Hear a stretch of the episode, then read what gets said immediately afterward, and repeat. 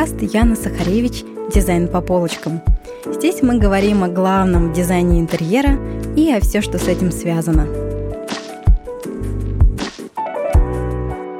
Всем привет! Меня зовут Яна Сахаревич. Я профессиональный дизайнер интерьеров, предметный дизайнер и автор книги о дизайне. В этом подкасте мы поговорим, о чем бы вы думали, о мире дизайна, о его истории и о всем, что с этим связано. Если говорить о России, то промышленная революция здесь началась практически в XIX веке, когда в других странах Европы она была уже в самом разгаре. Отставание в развитии было весьма ощутимо. Почти на протяжении всего XIX века вся массовая фабричная продукция оформлялась в орнаментально-декоративном стиле – то есть довольно примитивно.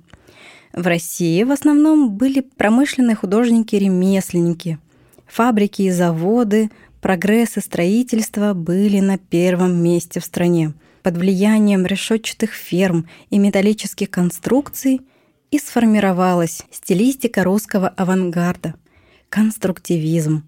То есть стиль сформировался благодаря промышленности и производству – Русская инженерная школа стала передовой в техническом отношении. Она дала миру в начале XX века немало изобретений в области машиностроения, энергетики и строительства.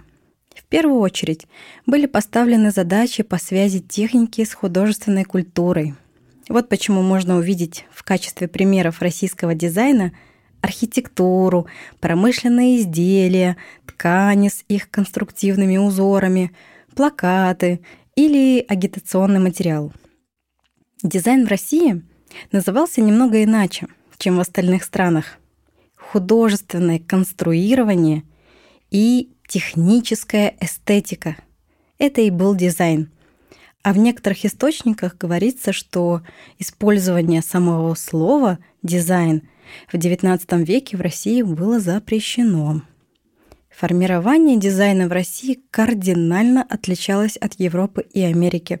И это важно понимать. О российском дизайне интерьера можно начинать говорить с проектирования общественных пространств и пространств в машинной и промышленной сфере. Что касается жилых интерьеров, я имею в виду именно дизайн для массового населения, он просто отсутствовал. Итак, к концу XIX века в жизни общества произошли колоссальные изменения.